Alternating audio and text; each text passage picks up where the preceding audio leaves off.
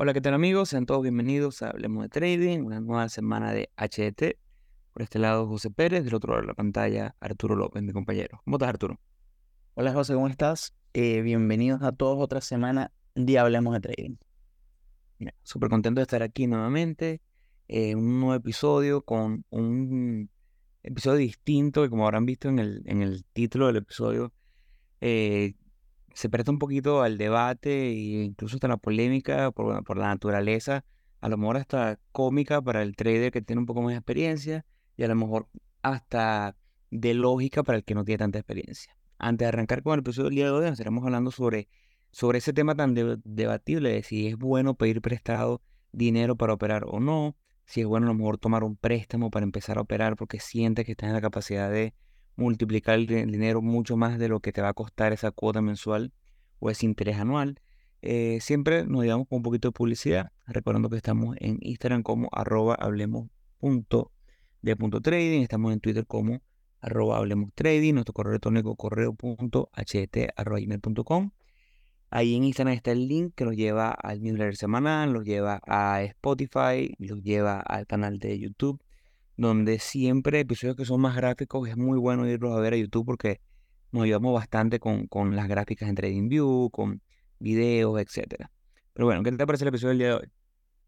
No, a mí eh, la verdad, bueno, yo creo que el episodio está, o sea, me parece que es muy bueno tocar este tema porque es como tú dices, quizás un poco polémico y yo creo que es un tema de que, que quizás no se habla tanto eh, quizás quien lo recomienda en dado caso eh, o no conoce muy bien o no conoce los riesgos que puede estar eh, asociados a esto.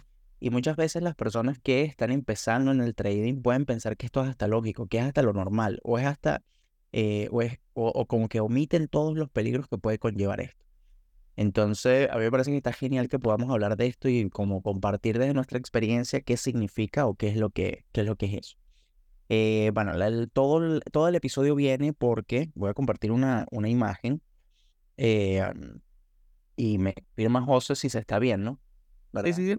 Ya, bueno. Esta, esta imagen fue eh, algo que estuve viendo en, en, internet, ¿verdad? Donde justamente hay alguien que hace, hace una, una pregunta, hace una opinión, donde él o sea, donde él hace como un tipo de, o sea, él, está explicando como una operación que él quiere hacer para que la gente le diga cuáles son los contras o qué es lo que podría hacer en contra. Entonces, él, él es lo que él dice básicamente, y, ya, y aquí está como la, o sea, quien publica este artículo es alguien que, fíjense que inclusive coloca eh, shit, eh, post, que son, son, es, como, como, un, como una publicación basura, por decirlo de alguna forma, eh, y es justamente como burlándose de lo que él está haciendo. Esto obviamente es de una página un poquito más, más, eh, más de memes, más de, de, broma, pero me llamó mucho la atención eh, lo que exponen acá. Entonces, él, lo, lo, que básicamente él dice es, bueno, ¿por qué no puedo yo tomar dos, o sea, tomar préstamos, dos préstamos diferentes,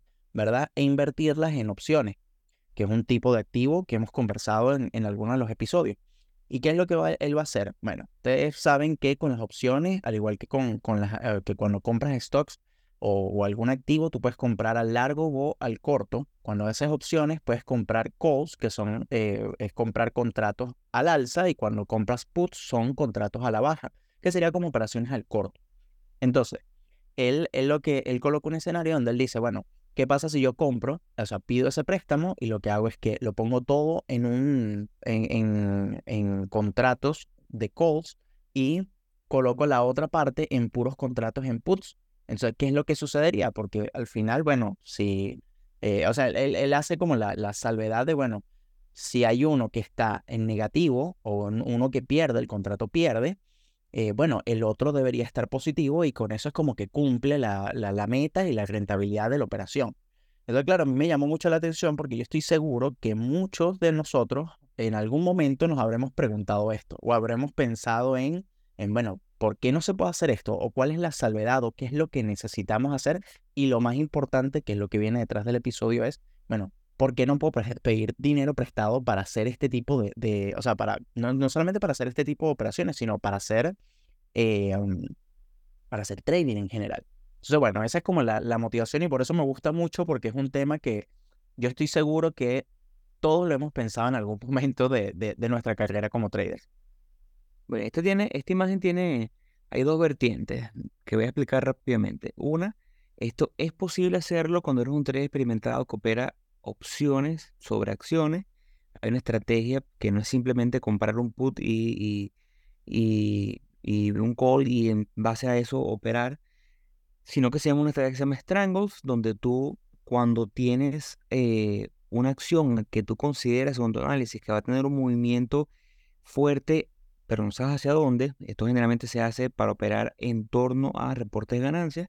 Tú dices, bueno, yo voy a colocar una estrategia de Strangle, que es con un, un strike definido y con un tiempo definido, puede ser al día antes o al día después o dos días después de eh, reporte de ganancias, pero siempre con un tiempo definido porque el tema de este tipo de estrategias es que a medida que la, el contrato es de mayor eh, duración, va perdiendo el valor muy rápidamente. Entonces tú dices, bueno, ok, voy a operarlo, eh, este strangle, en base a lo que yo creo que va a ser un movimiento muy volátil en el siguiente reporte de ganancia, que es dentro de cinco días o dentro de cuatro días, y ese va a ser tu fecha límite. Entonces vas a poder limitar las ganancias eh, y las pérdidas tanto en el call como en el put, pero si tienes un movimiento muy fuerte, vas a ver una rentabilidad.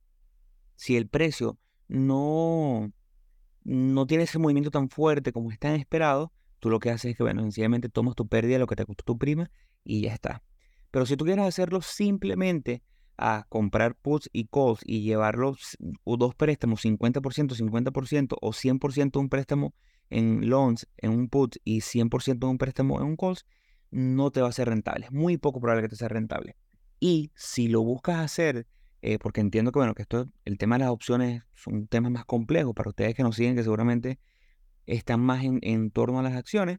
Si lo quieren hacer en base a acciones americanas, acciones netas es aún más difícil que tú logres rentabilidad en base a esto, porque digamos que tú tomas un préstamo de mil dólares y segundo préstamo de mil dólares más y tienes AMD en 100 dólares y compras mil dólares en acciones de AMD y mil dólares eh, sorteas AMD, tienes dos operativas una forma binaria, una va a subir, una va a bajar, en teoría, una es para la alza, una es para la baja, pero donde la baja, si al final del día el short no se da, sino que el precio sube, lo que vas a tener en al final del día es una pérdida por un lado y una ganancia por el otro, en teoría. Pero primero, estás perdiendo ese interés mensual o diario o anual que te está cobrando el que te prestó el dinero, sea el banco, sea una persona privada, etc. Y al final del día, si pierdes 100% del corto, no es que necesites hacer 100% en el largo para ganar, tienes que hacer mucho más de eso para recuperar el dinero. Entonces no es una estrategia, aunque en papel pueda sonar bonita, no es una estrategia que cuando saques un número sea realmente válida. Claro, sí, y más bien, y yo quiero hacer la aclaración de que, bueno, el, la, esta imagen que estamos viendo, el, post que estamos viendo es, y hacer la, diferencia de que, lo estamos, de, que la, estrategia que se está aplicando es para opciones, y en opciones hay muchas otras variables que tenemos que, eh, que tomar. Entonces nosotros lo que estamos tratando es, y fue el ejemplo que, que, que hizo José al final, es, bueno, ajá, eh, ¿qué pasa si esto lo llevamos al mundo de las acciones? Donde quizás no están todas estas variables, sino ahora está solamente, bueno, compra cierta cantidad de acciones al largo y cierta cantidad de acciones al corto. Entonces, bueno, ¿qué es lo que sucede con eso? Y es justamente lo que comenta José. O sea, el, al final las acciones, o sea, eh, ¿qué, o sea, ¿qué es lo que podría, podría ocurrir? Cuando tú compras una acción, la acción puede hacer tres cosas. O sube, ¿verdad? o baja o se mantiene lateralizada. Entonces, en el, yo creo que el, el eh, para los tres escenarios, ¿verdad? Yo creo que el, el, escenario, vamos a decir, como más, más positivo en ese caso, sería justamente que se, mantenga, eh, que, se que se mantuviera consolidando, porque al final ahí vas a estar, no vas a ni ganar ni perder, sino se va a mantener ahí, entonces puedes salir de la posición sin una mayor pérdida. Pero cuando haces, eh, cuando tomas posiciones al corto y al largo al mismo tiempo y se va en una de tus direcciones, ocurre exactamente lo que comentó Jos. Entonces, bueno, ¿cuál es? Y de ahí viene la, todo el tema del episodio. Entonces, bueno, ¿cuál sería la lógica, verdad, detrás de lo que, eh, de, lo que alguien como novato pueda pensar para poder prestar, o sea, pedir prestado dinero para operar en el trading?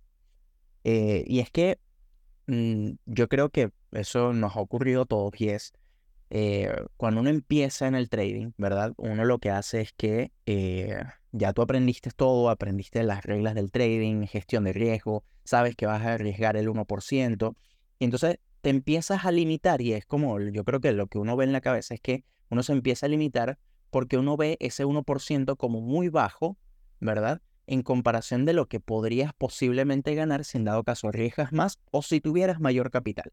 Entonces, ¿qué sucede? Bueno, tú agarras, tienes, empiezas a operar, tienes una, dos, tres operaciones positivas y tú lo único, y empiezas, eh, la parte psicológica te empieza a afectar porque eres muy novato y dices, ¿sabes qué? Yo soy el mejor en esto, o sea, yo soy lo máximo y soy el, mira, el próximo Warren Buffett en, en los mercados. Entonces, y, y, y lo primero que te dices es, lo que necesito es más capital. Y entonces cometes el error de, bueno, tomar mucho más dinero, invertir mucho más dinero del que no estás todavía capacitado para operar con, con ese capital. O sea, no, no, solamente, no solamente el error de pedirlo prestado a, un, a una entidad bancaria, sino eh, no estás capacitado mentalmente y hemos hablado, hablamos hace poco en un episodio sobre esto. Eh, no estás capacitado para manejar esa cantidad de capital y empiezas con tu 1%, ya no era, si ponte, tenías una cuenta de 5 mil dólares, tenías un riesgo, un, un, porcentaje, o sea, tu 1% serían 50 dólares y ahora pasaste a una cuenta de 20 mil, ¿verdad? Y tu 1% es 200 dólares. Claro, eh, tú lo ves en términos de, bueno, si continúa tu racha y siempre vas a ganar, bueno, sería ideal, por supuesto. Pero cuando empiezas a perder, ¿verdad? Automáticamente empiezan todos los errores. Y ahí es donde, donde, donde yo creo que o sea, es, uno de los puntos de, de inflexión más grandes que uno tiene como trader y uno tiene que aprender de que la mejor forma, porque todos vamos a, perder y vamos a tener rachas negativas, y esto lo hemos hablado infinidad de veces en el, podcast, todos vamos a tener nuestros malos momentos, nuestras frustraciones, nuestros... Eh, eso es, lo que comenté al principio, esos puntos de inflexión, y la idea es, bueno, saber cómo manejarlos. Y la mejor forma de manejarlos es, bueno, con una, cuenta pequeña o una cuenta manejable que estés acostumbrado y un dinero que puedas permitirte perder. Entonces, eh, la idea no es que pierdas el capital, porque eso no es la idea, no estoy diciendo que tienes que quemar tu cuenta ni nada por el estilo, pero cuando llegues a, esa, a, ese tipo de, de, eventos que van a ocurrir, bueno, tener la fortaleza de continuar, de perseverar, de, bueno, eh, colocar un, como un stop en tu operativa y decir, bueno, ¿qué estoy haciendo? ¿Cómo empiezo otra vez? E ir poco a poco. En cambio, si lo que haces es que tienes un capital muy elevado o pediste un capital, bueno, ahí empiezan muchos peligros que vamos a conversar ahorita más, más adelante. Y bueno, que sé, y nosotros hacemos este tipo de episodios, hablamos de esto, porque ya lo hemos hablado en el pasado, como en su momento, tanto Arturo como yo, vimos en ese primer, por lo menos seis meses o primer año de trading, mm, vimos que las cosas estaban saliendo medianamente bien y pensamos inmediatamente, déjame ver con quién hablo para pedir 5 mil, 10 mil prestados para empezar a trabajarlo, porque si pude hacer a lo mejor, pues, me acuerdo yo en el 2017, 2016, una racha de 500% de retorno en cuatro meses porque el Bitcoin subió de 2.700 cuando lo compré, subió a 20.000. Y lo que yo logré capturar fue un 500% y dije, bueno, pero es que si yo logro hacer, no digamos 500, vamos a decir 300% al año. Pasé conservador. Eh, yo simplemente agarro 10.000, 20.000, 30.000 prestados y bueno, listo, ya no, millonario. Y la realidad es que cuando se comienza, por esa, esa, eh, lo tan binario que es el trading, que el precio puede subir o bajar, comenzamos, compramos una acción, que esa es, una de, las citas más famosas que me gusta siempre recordar. Cuando este trader famoso viene y dice, mira, pero es que el trading es el único negocio donde una persona sin conocimiento y casi sin capital puede comenzar ganando, porque tú simplemente compras una acción y tienes 50% de chance que el precio suba o que baje. Y entonces, por el hecho de que suba, lamentablemente ya te crees que sabes todo e inmediatamente vas y tomas un préstamo en contra de la casa o el carro porque crees que es así es fácil y la realidad es que no es así. Entonces, obviamente, como dice Arturo, el aspecto psicológico de tener más dinero es un, garrafal. Eh, el aspecto de esa mensualidad que tienes que pagar. Yo me acuerdo que Robinhood, el broker americano, sacó en el 2020 o 2021 un tipo de cuenta donde te prestaban dinero y tienes que pagar solo el 3% mensual sobre ese dinero. Entonces alguien lo veía de afuera y dice, bueno, pero es que 3% realmente no es mucho. ¿no? 3%, si yo hago 10, 6, 7, 8%, no está complicado. Pero es que la realidad es que si tú haces 3% mensual, estamos hablando más de un 50% de retorno anual, que lo puedes hacer un año, sí, lo puedes hacer en dos años, sí, pero consistentemente hacerlo todos los años es imposible. Entonces, ese, ese tipo, y cuando sabes que tienes a final del mes que pagar esa mensualidad y ese mes a lo mejor va menos 5 negativo, es cuando empiezas, mira, realmente empieza la presión psicológica y a tomar decisiones que no son las adecuadas. Y es que, y eso fue, y eso ya pasando para el, para el siguiente punto, y es, bueno, ajá, ¿por qué no debemos operar con, con, con algún préstamo, con dinero prestado? Y, y ahí va uno de los puntos de lo que tú estás comentando. Bueno, eh, el tema está en que, imagínate, o sea, a ver, primero está la presión, o la presión no, sino el aspecto psicológico, el control de emociones, eh, todo lo que lleva el tomar una operativa y el hacer trading diariamente. Entonces ahora súmale que el capital que tú tienes no es tu capital y que tienes que hacer dinero, porque tienes que producir dinero para pagar la cuota que tú estás pagando por el, por el préstamo. Entonces, imagínese la presión que te puede ejercer eso eh, y lo que te vaya a afectar a la toma de decisiones en tu operativa. Entonces, primero, eso, para un trader novato, eso sería exageradamente fuerte a nivel psicológico.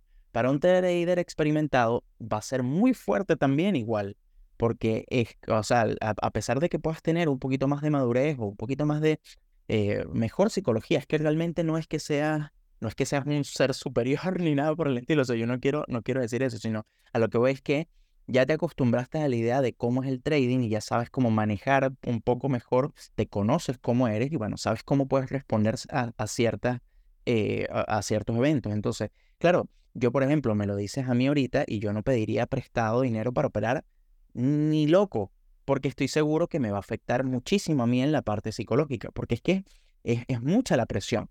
Sobre todo porque vas a empezar a, buscar operaciones donde no las hay. Vas a encontrar operaciones o patrones porque vas a necesitar operar. Imagínate que estés llegando a fin de mes y estés negativo. Imagínate la presión que tienes que sentir de que, bueno, de que tienes que operar. O, o, sea, puedes, puedes hacer dos cosas. O asumes la pérdida y dices, bueno, este mes, si la cuota mensual es un 5% de, de, de, interés eh, y vas perdiendo un 2%, bueno, asumes que ese mes perdiste menos 7%, o en dado caso, dices, bueno, tengo que hacer ese 7% que tengo abajo a como de lugar. ¿Y qué es lo que va a terminar ocurriendo? Bueno, vas a terminar el mes con menos 14, menos 15%. Entonces eso, yo creo que eso es uno de los principales peligros eh, que, que, tiene el, el operar con, con, dinero prestado. Lo segundo, bueno, obviamente está en el, término, en, en el tema de eh, que es un mayor, o sea, conlleva un mayor riesgo el operar con dinero prestado. ¿Y por qué? Yo lo veo en el sentido de que eh, cuando tú operas, o sea, a ti te presta el banco 20 mil dólares. Si tú en dado caso llegas a perder los 20 mil dólares por X razón, igual vas a tener que seguir pagando la cuota.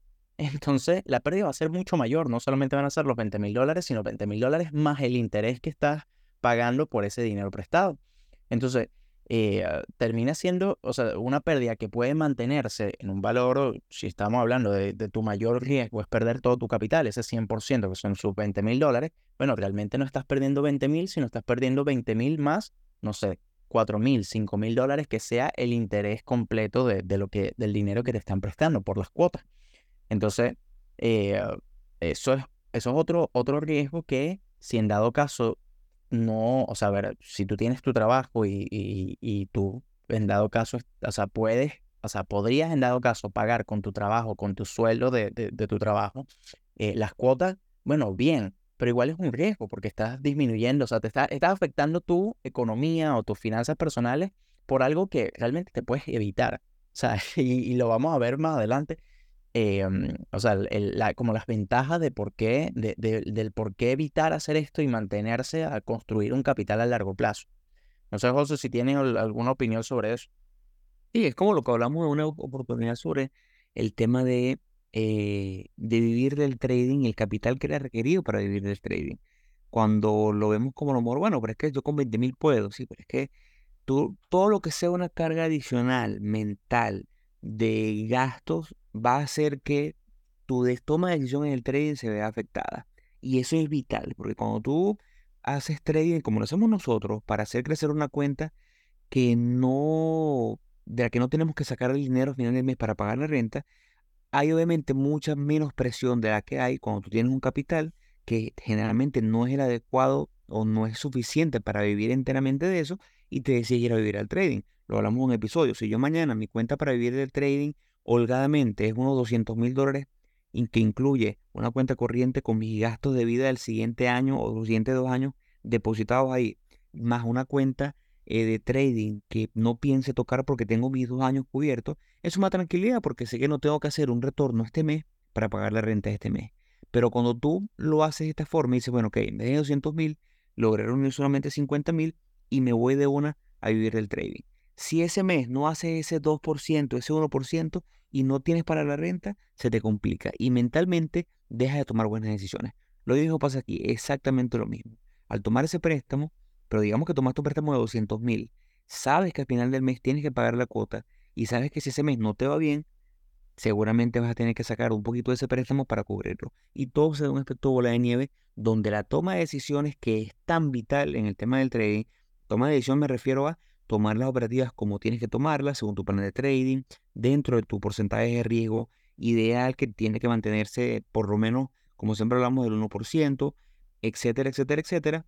Todo eso se va a ver afectado por esas, esos factores externos al trading. Por eso hacemos tanto hincapié en que no la Y ojo, como lo dije temprano, Arturo tuvo un momento en que dijo, mira, voy a hablar con mi papá y le voy a pedir tanto. Yo una vez me senté con mi papá y le dije, mira, ve, eh, veo esta oportunidad, creo que puede ser bueno si lo hacemos de esta forma, capaz no para, en el momento no se lo dije para invertirlo yo personalmente en trading, en day trading o sin trading, sino que vamos a hacer un portafolio de esta forma, esta forma y esta forma. Y el portafolio que diseñé me pareció que estaba bastante bueno, pero hoy entiendo que tuvo bastantes fallas. Aún así, no era dinero prestado, era vamos a invertir el dinero pero dentro de esa emoción o dentro de esa fase de euforia que tiene el primer año del trading, es bastante fácil caer en este tipo de situaciones. En creer que en seis meses ya dominamos la materia y podemos irnos a tomar dinero prestado, a invertir por otras personas, y nos damos cuenta al final del camino, en un añito, dos, tres añitos, cuando ya manejamos bastante mejor la materia, que requiere bastante conocimiento y bastante cuidado antes de adentrarnos a este mundo. Poco, ahorita me hiciste recordar justamente eso. Lo que pasa es que creo que historias tengo para contar, tengo muchísimas historias para contar sobre esto, sobre, sobre amigos y bueno, y esta personal de que me acuerdo, me acuerdo justamente del momento en el que yo acababa de terminar el curso con Eli y yo ni siquiera estaba, estaba en ese momento operando en demo, ni siquiera estaba operando en real. Y yo me senté un día con mi papá y le dije, papá, yo voy a hacer fácil 5% mensual. Eh... y porque estoy siendo conservador. Eh, eh, claro, y estoy conservador. Eso es una dos operativas eh, buenas al mes. O sea, pero era una, era una cosa, una confianza, un exceso de confianza que yo decía, Dios mío, que, que, que, o sea, haciendo ahorita como retrospectiva del tema, digo, estaba loco. estaba loco y menos mal que mi papá no me creyó nada de lo que le estaba diciendo. porque si no, ahorita no me hablara con mi papá, pues. o sea, como que ahorita hubiese tenido muy un gran problema con mi papá. Y, era justamente porque, claro, yo quería empezar con una cuenta con cierto capital y no tenía el capital necesario. Entonces, eh, ¿cuál era la opción más fácil? Bueno, pedirle prestado a mi papá. ¿Por qué? Bueno, porque me estaba yendo relativamente, relativamente ni siquiera estaba haciendo ese porcentaje que le estaba diciendo a mi papá eh, en demo. Entonces, era como, ya, ahorita cuando pase real, ahí sí voy a hacerlo. O sea, era como, no, no tiene sentido, no tiene sentido. Entonces, bueno, eh, inclusive, y hablando de eso, eh, yo tengo, tengo un compañero de, trabajo que él, él invirtió en Bitcoin justamente cuando estaba, creo que este cuento te lo he echado, José, de que él, él invirtió en Bitcoin cuando, eh, en la primera corrida, hasta cuando llegó hasta los 60 mil dólares, él habrá invertido como en los 22, 23 mil dólares. Y claro, y él, él metió cierto capital, ¿verdad? Y la cosa era excelente mientras la cosa iba subiendo. Cuando llegó a, cuando el precio llegó cerca de los 50 mil dólares, pidió un préstamo y pidió un préstamo de un o sea, fuerte. O sea, estamos hablando de, de una buena cifra. Eh, y, mm, y claro, y él decía, bueno, en el peor de los casos yo lo puedo cubrir con mi sueldo, porque él trabaja o tiene su sueldo y él lo podría cubrir. Eh, y compró alrededor de los 52, 53 mil dólares ¿Por qué? Bueno, porque había un famoso gurú que le dijo que a final de año iba a llegar a 100 mil dólares el, Bitcoin. Y bueno, ya saben cómo terminó esa historia, pues. Obviamente, o, sea, a ver, eh, si tú, o sea, a ver, el, el acumular más posición en los 50 mil dólares quizás no es el error. El error es la sobreconfianza de pensar de que esa corrida del Bitcoin podía seguir eternamente. Eh, y, de, y, por, y esa sobreconfianza lo que hizo fue que, bueno, que colocara mucho más capital, arriesgara mucho más capital, pidiera dinero prestado. Entonces, eh, ahora no solamente tienes una pérdida, sino ahora también estás con una pérdida y aparte estás pagando unas cuotas de algo que no te está generando rentabilidad. Entonces, eh, yo me imagino que a nivel psicológico debe ser muy fuerte para él las operaciones, o sea, la pérdida de confianza en él mismo, la, mala toma de decisiones para futuras inversiones. Eh, es complicado, es un tema complejo. Ahora, ¿Se, ¿Se, puede saber el monto del préstamo? Creo, o sea, él, lo que pasa es que vendió el auto para comprar eso. Entonces estamos, estamos hablando de que eh, habrá, habrá sido porque, o sea, vendió, vendió el auto para pagar el, el, crédito. Entonces yo asumiría que habrán sido más de, yo creo que más de 30 mil dólares pudo haber sido el, el premio. Pero, lo, lo, que no o sea, ojo, no, yo asumo eso por, por, por lo que sé, porque tampoco le pregunté ni nada por el estilo, simplemente él me decía, yo hacía cuentas en mi cabeza y yo decía, qué locura, ¿sabes? qué locura. Entonces, bueno, pero, pero bueno, ahora, ya, y ya como para dar paso al, al, a, la parte, a la parte final. Bueno, ¿cuáles son las ventajas de nosotros en vez de tener, ah, bueno, eh, no, no solo, antes, de, antes de dar el tema de las ventajas, eh, no solamente está el hecho de que, eh, de, de, de, que nos afecta a nivel psicológico, de que tenemos más, mayor riesgo, sino también dejamos de ver el trading de forma profesional empezamos a ver el trading como una manera fácil de hacer dinero. Y es un concepto muy errado y que tenemos que eliminar si pensamos que el trading es, o sea, eh, es muy distinto decir que el buen trading es fácil a decir que el trading es dinero fácil. No sé si, si me explico en la, en la, en la diferencia. Pero lo que voy es que yo siento que un buen trader tiene una estrategia y una manera de operar muy sencilla, pero eso no significa que sea hacer dinero fácil. ¿Me explico? Entonces, eh, cuando tú empiezas a colocar y a, prestar, a pedir prestado dinero, lo que estás es con la mentalidad de que quiero es sacar grandes retornos de la noche a la mañana. Y eso es un error. Y eso es un error no solamente a nivel de, de, riesgo, sino eso a nivel eh, en general. O sea, es como que va en contra de todos los fundamentos de lo que debería ser un buen trading. Entonces, bueno, eso lo, lo, quería, lo quería acotar porque, porque me parece bastante interesante y tenía la idea en la cabeza. Ahora, el tema de las ventajas. ¿Por qué, ¿Por qué sería bueno, bueno, nosotros empezar de a poco, ¿verdad? Ir acumulando un capital y no sé, en unos 15, 20 años, tener un capital ya lo suficientemente grande como para poder, quizás puede ser menos, o sea, yo estoy hablando 15, 20 años por, por dar un, un, tiempo, pero pues, puede que consigas el capital que necesitas en mucho menos tiempo. Eh, pero si nosotros hacemos de, o sea, si nosotros tomamos esa decisión de hacerlo, de ir de a poco, de no, de no estar, de no estar apresurándonos, de tener, eh, o sea, de, tomarnos el, trading en serio, yo creo que lo, lo más importante es que, bueno, obviamente vamos a estar ya preparados para manejar ese capital que vamos a tener en el futuro. ¿Por qué? Bueno, porque llevamos construyéndolo poco a poco, vamos teniendo mucha más experiencia en los mercados, mucho más tiempo en pantalla, vamos a conocer muchísimo más los activos, ¿verdad? Aparte, a nivel psicológico, vamos a haber madurado muchísimo, vamos a ver, o sea, vamos a haber pasado, yo creo que todos los escenarios que puedan ocurrir van a pasar en un, en un tiempo de 10 años, 15 años, todos los eventos que pueden haber ocurrido, o vamos a decir no todos, pero la mayoría de los eventos van a haber ocurrido y ya vamos a haber eh, visto nuestras reacciones y ya vamos a saber cómo vamos a, eh, cómo vamos a estar emocionalmente frente a algún, alguna situación. Y no solamente eso, sino que eh, año tras año uno va a ir perfeccionando su estrategia.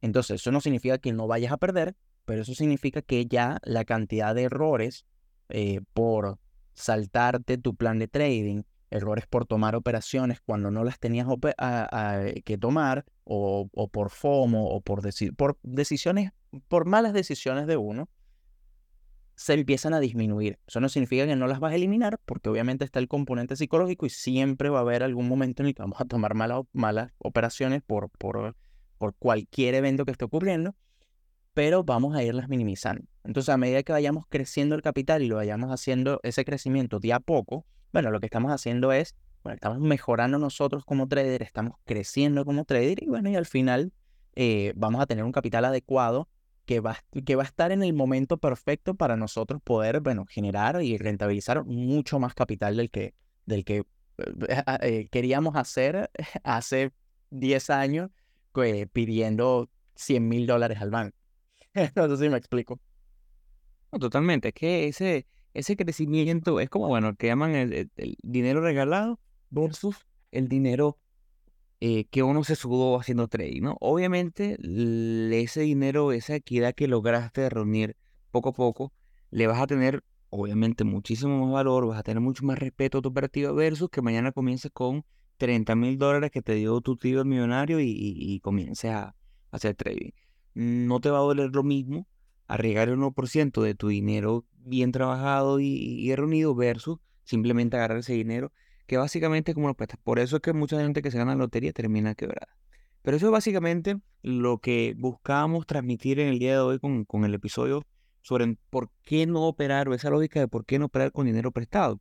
Porque la carga emocional, la carga psicológica detrás del dinero prestado es enorme eh, principalmente por eso, por las cuotas que vas a deber, porque no has crecido emocionalmente lo suficiente como para saber, bueno, que yo pasé de manejar un capital de mil a uno de cinco mil, uno de diez mil, ya sé afrontar que mi 1% no son 20 dólares, ni 100 dólares, ni 200 dólares, sino que lo vas llevando progresivamente a que de repente hoy tu 1% sean 20 dólares y mañana sean 300 dólares.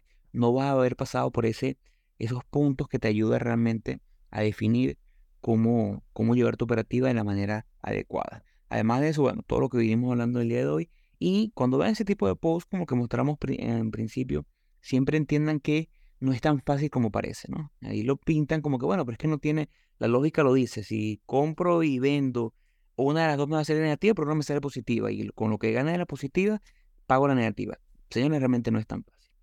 Pero bueno, con eso ya despedimos el episodio del día de hoy. Súper agradecidos nuevamente por bueno, estar aquí semana a semana. Les recomendamos nuevamente que las inscripciones para lo que será ya la segunda vuelta del curso están abiertas. Eh, pueden escribirnos a correo.ht.com. Ahí estamos dando la información sobre las diferentes modalidades que tenemos, el curso presencial, el curso grabado y un libro, un ebook que hicimos con bastante cariño, que también tenemos dentro de todos los planes para el curso bueno, también estamos en las redes sociales, estamos en Instagram como arroba hablemos.de.trading, en Twitter como hablemos trading, eh, nuestro canal de YouTube hablemos de trading, estamos en Spotify, bueno, como siempre agradecido Arturo eh, y agradecido a todos ustedes por la confianza. Nos vemos la semana que viene. Hasta luego chicos.